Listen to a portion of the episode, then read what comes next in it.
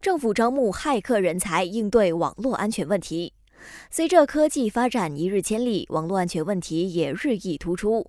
国防部长拿督斯里凯利诺丁表示，很多国家的军方已经成立网络安全相应的专属部队，因此我国也不能落后。不排除未来将招募具备骇客技术或电子竞技的人才入伍，以应对未来之需。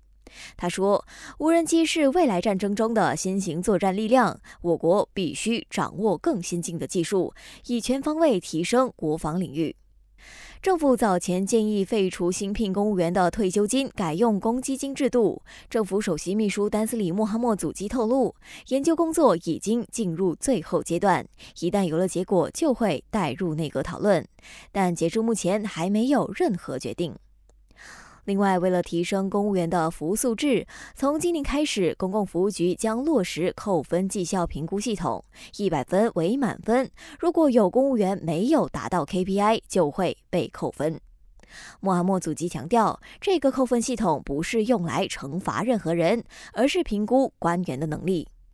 槟城民众期待已久的轻快铁终于要来了。滨州首长曹管友透露，槟城轻快铁计划所需的文件和程序都已经获得批准，包括环境评估报告也已经过审。如今万事俱备，只欠东风。只要内阁亮绿灯，整个项目最快今年内动工。不过，一些细节还需要由中央政府来宣布。感谢收听，我是余文。